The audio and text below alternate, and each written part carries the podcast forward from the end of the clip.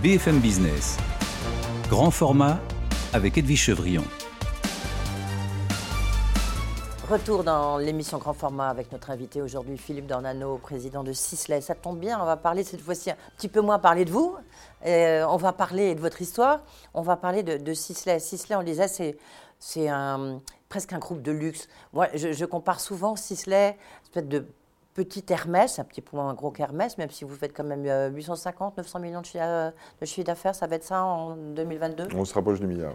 Vous vous rapprochez du milliard, donc vous avez beaucoup progressé. Intéressant de voir pendant la crise, ça, ça vous a servi. Euh, c'est le positionnement haut de gamme, il est très important, justement, le luxe. Ce que vous disiez tout à l'heure, avoir écrit Champs-Élysées, maintenant, ce n'est pas Champs-Élysées, c'est juste à côté. Est-ce que c'est important? Alors, ce qui, ce qui, est important, c'est de faire des bons produits. Oui. Et euh, parce que c'est extraordinairement. Vous en combien de parce produits que Oh, j'ai pas le, le, nombre, j'ai pas en tête le nombre d'unités, mais euh, mais on, on est, euh, mais c'est important de faire des bons produits parce que c'est un secteur qui est qui est en plein développement avec l'ouverture du monde, mais qui est extraordinairement compétitif. Il y a des marques de tout type, de toutes sortes, il y a d'énormes groupes euh, concurrents, des entreprises, euh, des ETI comme nous, il y a des entreprises françaises, américaines, japonaises, coréennes, demain chinoises ou déjà chinoises. Donc on, on, a, on a une très forte concurrence. Et dans cet environnement-là, on ne réussit pas si on n'a pas un produit exceptionnel. On peut réussir sur un an ou deux, mais pas sur une longue période de temps comme on l'a fait. Donc tout dépend de la qualité du produit. Et pour faire un produit de, haut, de, qualité, de très haute qualité, effectivement, le fait d'être positionné. C'est la cosmétologie, on va ouais. le rappeler. Ouais. Euh, effectivement, le fait d'être, d'être libre, d'avoir une certaine liberté de prix est, est, très intéressante. On a par exemple là lancé une nouvelle marque capillaire qui s'appelle Rituel. On l'a positionnée plus haut de gamme, ce qui nous a permis de faire des formules plus intéressantes. On avait une technologie qui nous permettait d'apporter au cuir chevelu et, à la fibre à, notre sens, un apport qui était, important pour la beauté des cheveux. Euh, on a pris le risque de vendre un produit plus cher et, de pouvoir se payer ces formules. C'est donc ça la démarche du haut de gamme. C'est avant tout une démarche, si vous vendez un produit plus cher, il doit être considéré comme meilleur par la personne qui l'utilise. 90% à l'international, la Chine, la Corée. Du reste, vous avez des, des tableaux un de, Chinois, clients, un de vos clients. Qui est peintre. Il y a les tableaux Alors, coréens aussi. Moi, j'ai écrit donc, quelques poésies. Lui, lui est peintre et, euh, et, euh, et passionné par, par, par, par, le Tibet, où il passe un mois par an. Et donc, il est venu à Paris et il a été exposé au Grand Palais. Et il, nous a, il a offert à ma mère ce, ce tableau que, que j'ai dans mon bureau. On vous a offert des choses à vous, Philippe Dandano. L'impression que c'est toujours à votre mère qu'on offre des tableaux. c'est toujours à ma mère. Bon, euh, re, re, revenons. Le, la Chine, l'Asie du Sud-Est, c'est quand même très pénalisé justement par la crise de la Covid. Comment est-ce que vous faites pour progresser autant dans votre chiffre d'affaires? Alors il, faut, être, il faut, faut, regarder sur le long terme. Vous êtes aux États-Unis? On est, on, on, est dans le monde entier, on en vend dans 103 pays. Vous ouvrez une boutique, je crois, à New York, non? On ouvre une maison Sisley à New York. Sisley. On a déjà une boutique à, à New York sur Bleecker Street, mais là on ouvre dans le Meatpacking l'année prochaine une, une maison Sisley, c'est-à-dire un peu plus qu'une boutique un institut de beauté avec comme il y a en dessous voilà comme, a, comme, comme, comme on a avenue, avenue Friedland et qui euh, et qui euh, qui est effectivement qui exprime au fond l'âme de notre marque c'est-à-dire à la fois ce goût pour l'art euh, un, un, un, luxe mais un luxe qui n'est pas intimidant et où on se sent bien et euh, l'idée d'un service de très haut niveau avec des esthéticiennes très professionnelles. Mais j'ai envie de dire, il y en a partout, tout le monde ouvre. Est-ce que c'est Alors on a des bons, ça, on a des bons produits, on a des très bonnes esthéticiennes, on aime le conseil, on aime le service, et on veut aussi passer ces valeurs dans un monde où on nous explique que tout sera digitalisé. Le digital est un fantastique outil, euh, il permet de donner des informations et de faire connaître la marque, mais nous on croit aussi beaucoup à l'humain, au conseil, au service. On peut découvrir un parfum quand on le s'entend, on ne peut pas le découvrir sur Internet. Et donc, c'est toute cette idée de ces valeurs-là aussi qu'on passe à travers ces maisons. Et donc, on en ouvre une à New York, et on en ouvre une aussi à Shanghai. Et on en ouvre dans Même en plein Covid, enfin, sortie de Covid. Mais enfin, Alors, la, pour, non, vous avez raison, oui. la Chine est en, de nouveau encore en difficulté. Oui. Et, et, ça, et, ça, c'était votre autre question. Nous, nous, on vend dans le, le, le, monde entier. Donc, effectivement, en 2020, la Chine, qui a, a beaucoup progressé, nous a beaucoup aidé dans, dans, pour faire face à la crise. Parce qu'on a, a fait quasiment 40% d'augmentation en Chine en 2020, en pleine première année de Covid. Là, ils ont plus de difficultés. Bon, c'est un grand pays, ils vont s'organiser, ils vont, je pense, les surmonter.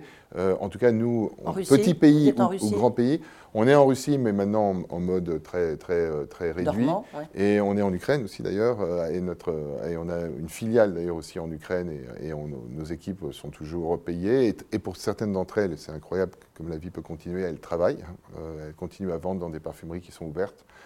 Mais, euh, mais euh, c'est, euh, et on est dans tous les pays européens, on est au Moyen-Orient, on est au Moyen-Orient, on est bien sûr aux États-Unis où la, où la marque est, est très développée. en fonction des crises économiques ou des difficultés économiques, ça nous permet aussi de passer des caps parce que quand ça marche moins bien dans une zone, ça marche possiblement mieux dans l'autre. Où sont fabriqués vos produits? Ils sont tous fabriqués en France? Alors 95, quelques maquillages techniques sont fabriqués en Italie, 95% de nos produits sont fabriqués en France. parce qu'il y a, des, parfums, il y a des, crèmes, il y a des maquillages. Crèmes, maquillages et, et capillaires. Et capillaire, Donc, euh, et c'est fabriqué en France et nous ouvrons, c'est un pari sur l'avenir aussi, parce qu'on pense qu'on peut continuer à se développer. Nous, ouvrons, nous avons lancé le projet, nous, nous allons ouvrir une deuxième usine. Euh, en France En France, assez proche de la première, puisque la première est à Blois, la deuxième est à, va, va, ouvrir à Vendôme. Donc c'est un autre projet de 40 millions d'euros. Donc euh, entre notre projet d'extension de Saint-Ouen-l'Aumône, de notre laboratoire de, recherche et notre projet de nouvelle usine, c'est 80 millions d'euros qu'on va investir sur notre, dans notre pays, sur notre territoire et, et pour lequel on pense, on espère, euh, on espère créer encore 400 ou 500 emplois supplémentaires. Oui, ça veut dire que euh, vous êtes coprésident du METI, hein, le mouvement des entreprises de taille intermédiaire. Ça, veut dire que vous croyez dans la France. En, même temps, on est dans une période, euh, enfin c'est le cas partout en Europe, euh, où il y a la crise énergétique, ça crée des tensions extrêmement fortes. Par exemple, pour vous, pour Sisley, j'imagine, comme vous fabriquez, ça a forcément des répercussions. Oui, on, est confronté à, deux problèmes à l'heure actuelle. On est confronté à un problème d'inflation, donc toutes les matières premières augmentent, et on est confronté à un problème de pénurie. C'est-à-dire qu'on a aussi des difficultés à obtenir certaines matières premières. Or, comment on fait des produits complexes Prenez un, fond de teint ciselé, par exemple. Le teint ultra éclat, il a 39 composants. Il me manque un composant, je ne peux pas faire le produit. Donc c'est un travail énorme. Euh, c'est des produits complexes, c'est des produits élaborés. C'est pas pour rien que euh, ce sont des produits haut de gamme. Et donc euh, il y a un travail énorme d'approvisionnement. Quant à la crise de l'énergie, elle touche très durement l'industrie française. Elle est, elle est pour l'industrie française comme Mais par exemple, juste, pardon, bah, évidemment, on va y revenir, c'est très important, mais est-ce qu'il y a des, des, produits que vous avez dû arrêter parce que vous n'avez plus d'approvisionnement? Ah oui. Oui, oui on est aujourd'hui, et, toutes les marques sont touchées, et, pas uniquement dans la cosmétique. Aujourd'hui, on a. Euh, en temps normal, on a très peu de ruptures parce qu'on est très. Euh, là, on a à peu près 15% de, de, nos produits qui sont qui sont euh, qu'on n'arrive pas à fabriquer, qui sont retardés, etc.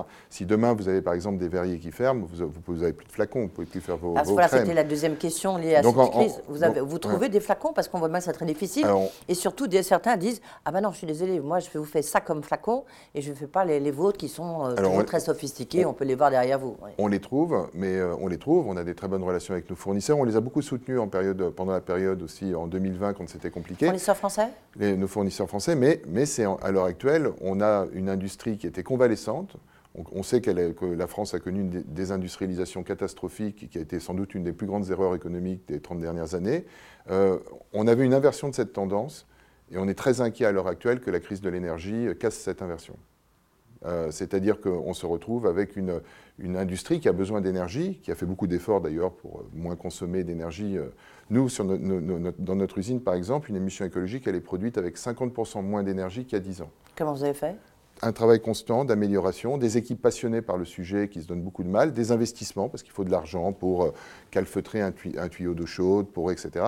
Et qui fait qu'à la, à la, fin de la journée, on, est beaucoup plus économe en énergie qu'on l'était il y a 10 ans. et, la nouvelle usine, elle va être euh, évidemment encore plus euh, dans la sobriété énergétique Bien sûr. Et le site de Saint-Ouen-le-Monde également. On est en train de mettre en place des, notamment un projet de géothermie qui va couvrir quasiment 25% de la consommation d'énergie du site. On a la plus grande centrale, une des plus grandes centrales photovoltaïques déjà sur les, toits de, Saint-Ouen-l'Aumône. Donc on est en train de mettre en place, et pour Vendôme et pour Saint-Ouen-l'Aumône, toute une série de programmes qui vont poursuivre les, économies d'énergie. Mais il faut bien comprendre que l'industrie... Pardon, est-ce que c'est à, coût, à coût zéro? C'est-à-dire que c'est ah des investissements importants et en même temps vous faites des économies enfin, Alors, c'est pas à coût sur, zéro. À court terme ou moyen terme Alors, c'est pas à coût zéro, mais pour prendre l'exemple de la géothermie, nos calculs, par exemple, sur notre nouveau site sur la géothermie, c'était un retour sur investissement de 13 ans. Donc il faut être une entreprise familiale pour accepter ces durées de retour sur investissement. Sauf que maintenant, avec le prix de l'énergie qui, s'est multiplié, l'électricité a multiplié par 4 pour une entreprise comme la nôtre,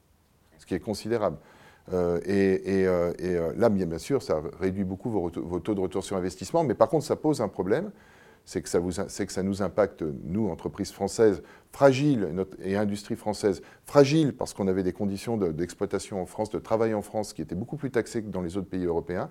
On était en convalescence, on commençait à voir euh, l'État annoncer que son objectif était la réindustrialisation, et là on voit que cet objectif est clairement menacé. Il faut le dire, aujourd'hui l'industrie, elle est en situation d'urgence absolue compte tenu de cette augmentation des prix de l'énergie. Ça pourrait remettre en cause votre investissement ou, euh, à Vendôme ou par votre nouvelle usine pas, pas à ce stade. Ce que je crains surtout pour nous, parce que nous on est une entreprise euh, qui a une marque, qui exporte. Qui a les Mais imaginez, imaginez votre, filière, vos sous-traitants, des entreprises qui ont des marges plus petites, qui sont déjà très largement surtaxées, puisqu'on a quasiment deux fois plus de taxes de production que moyenne européenne. Euh, on vient de nous annoncer que, ces taxes de production étaient reportées. En fait, les taxes de production... Non, pas reportées. Elles sont sur deux ans. Alors, elles sont sur deux ans, mais ce qu'il faut comprendre, c'est que les taxes de production, c'est 250 taxes, et que le reste des taxes de production sont, en train, vous l'avez suivi avec la taxe foncière, de fortement augmenter. En réalité, il faut le dire, les taxes de production l'année prochaine, elles vont quasiment pas baisser. Elles, peuvent même peut-être augmenter. C'est-à-dire que certes, euh, la CBAE va en partie euh, diminuer, la moitié de la CBAE va être supprimée, euh, mais, les taxes foncières vont augmenter. quand vous allez prendre l'ensemble du panel de taxes de production, il y a un risque qu'en réalité, ça ne baisse pas du tout. Et face à ça, vous avez des entreprises qui peuvent faire 10% de leur prix, euh, pas ciselés, mais des entreprises, industrielles qui peuvent faire 10% de leur prix, c'est l'énergie, et qui voient ce, prix multiplié par 4 et qui se retrouvent en perte. Certaines ne produisent plus, euh, d'autres vont se retrouver en situation difficile. C'est toute la réindustrialisation qui est mise en péril. On va marquer une dernière pause. Euh, Philippe Dornano, on va parler des ETI, des entreprises de taille intermédiaire. C'est un sujet que vous connaissez bien, vous en êtes l'illustration, je, le disais. Puis quelques petites questions euh, de fin d'émission. D'accord.